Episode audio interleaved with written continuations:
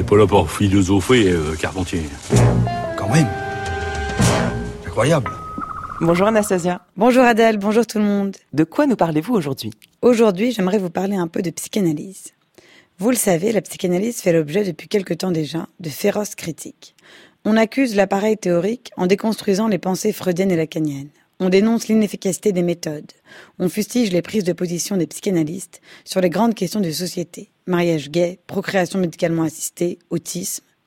En réalité, la psychanalyse a toujours été un sujet très controversé. On en est ou on n'en est pas. On y croit ou on n'y croit pas. Vous vous souvenez peut-être de cette scène dans le film Paris de Cédric Lapiche, où Fabrice Lucchini se retrouve nez à nez avec un psychanalyste dans son bureau.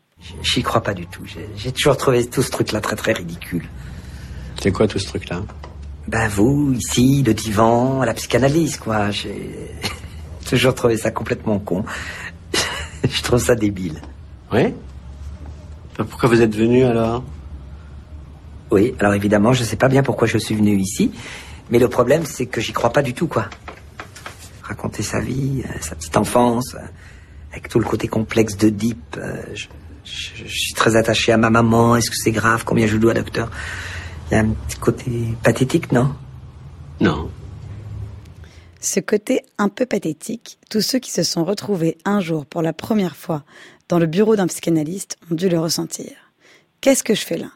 Qu'est-ce que je vais bien pouvoir raconter? Et c'est qui lui d'ailleurs? De quel pouvoir ou de quelle autorité est-il vraiment investi? Et puis, une fois que vous avez pris l'habitude, une autre série de questions affluent. Pourquoi il ne dit jamais rien? Mais que se passe-t-il dans sa tête? Il a dit ce truc, ça avait l'air vrai, mais c'est quand même très mystérieux.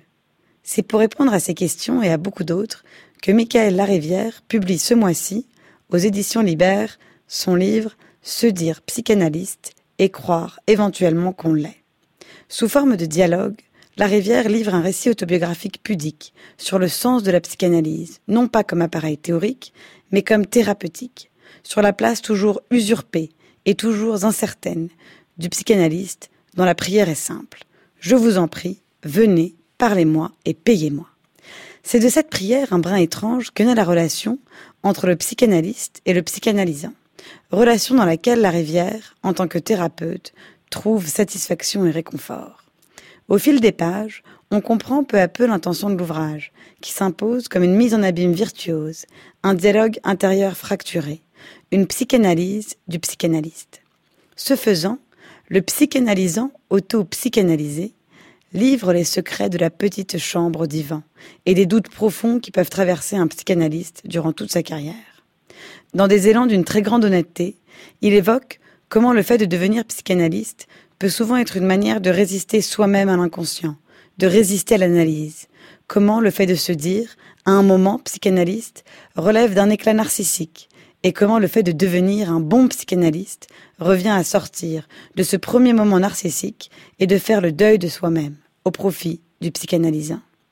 La Rivière confesse même que, souvent, le psychanalyste ne sait pas exactement ce qu'il fait, qu'il n'est pas sûr exactement de ce qu'il dit, qu'il tâtonne, qu'il essaye, qu'il invente. Les plus belles pages sont sans nul doute celles sur le désir du psychanalyste que Larivière décrit comme un désir de littérature. Le psychanalyste est celui qui prend au sérieux les choses les plus étranges et les plus intangibles. Par le langage, il s'aventure là où le langage ne peut aller, là où le langage s'arrête. La recherche du psychanalyste, qu'il partage d'ailleurs avec le psychanalysant, c'est la recherche de ceux qui parlent à notre place, de ce que Michon appelle le grand maître, c'est-à-dire la mort.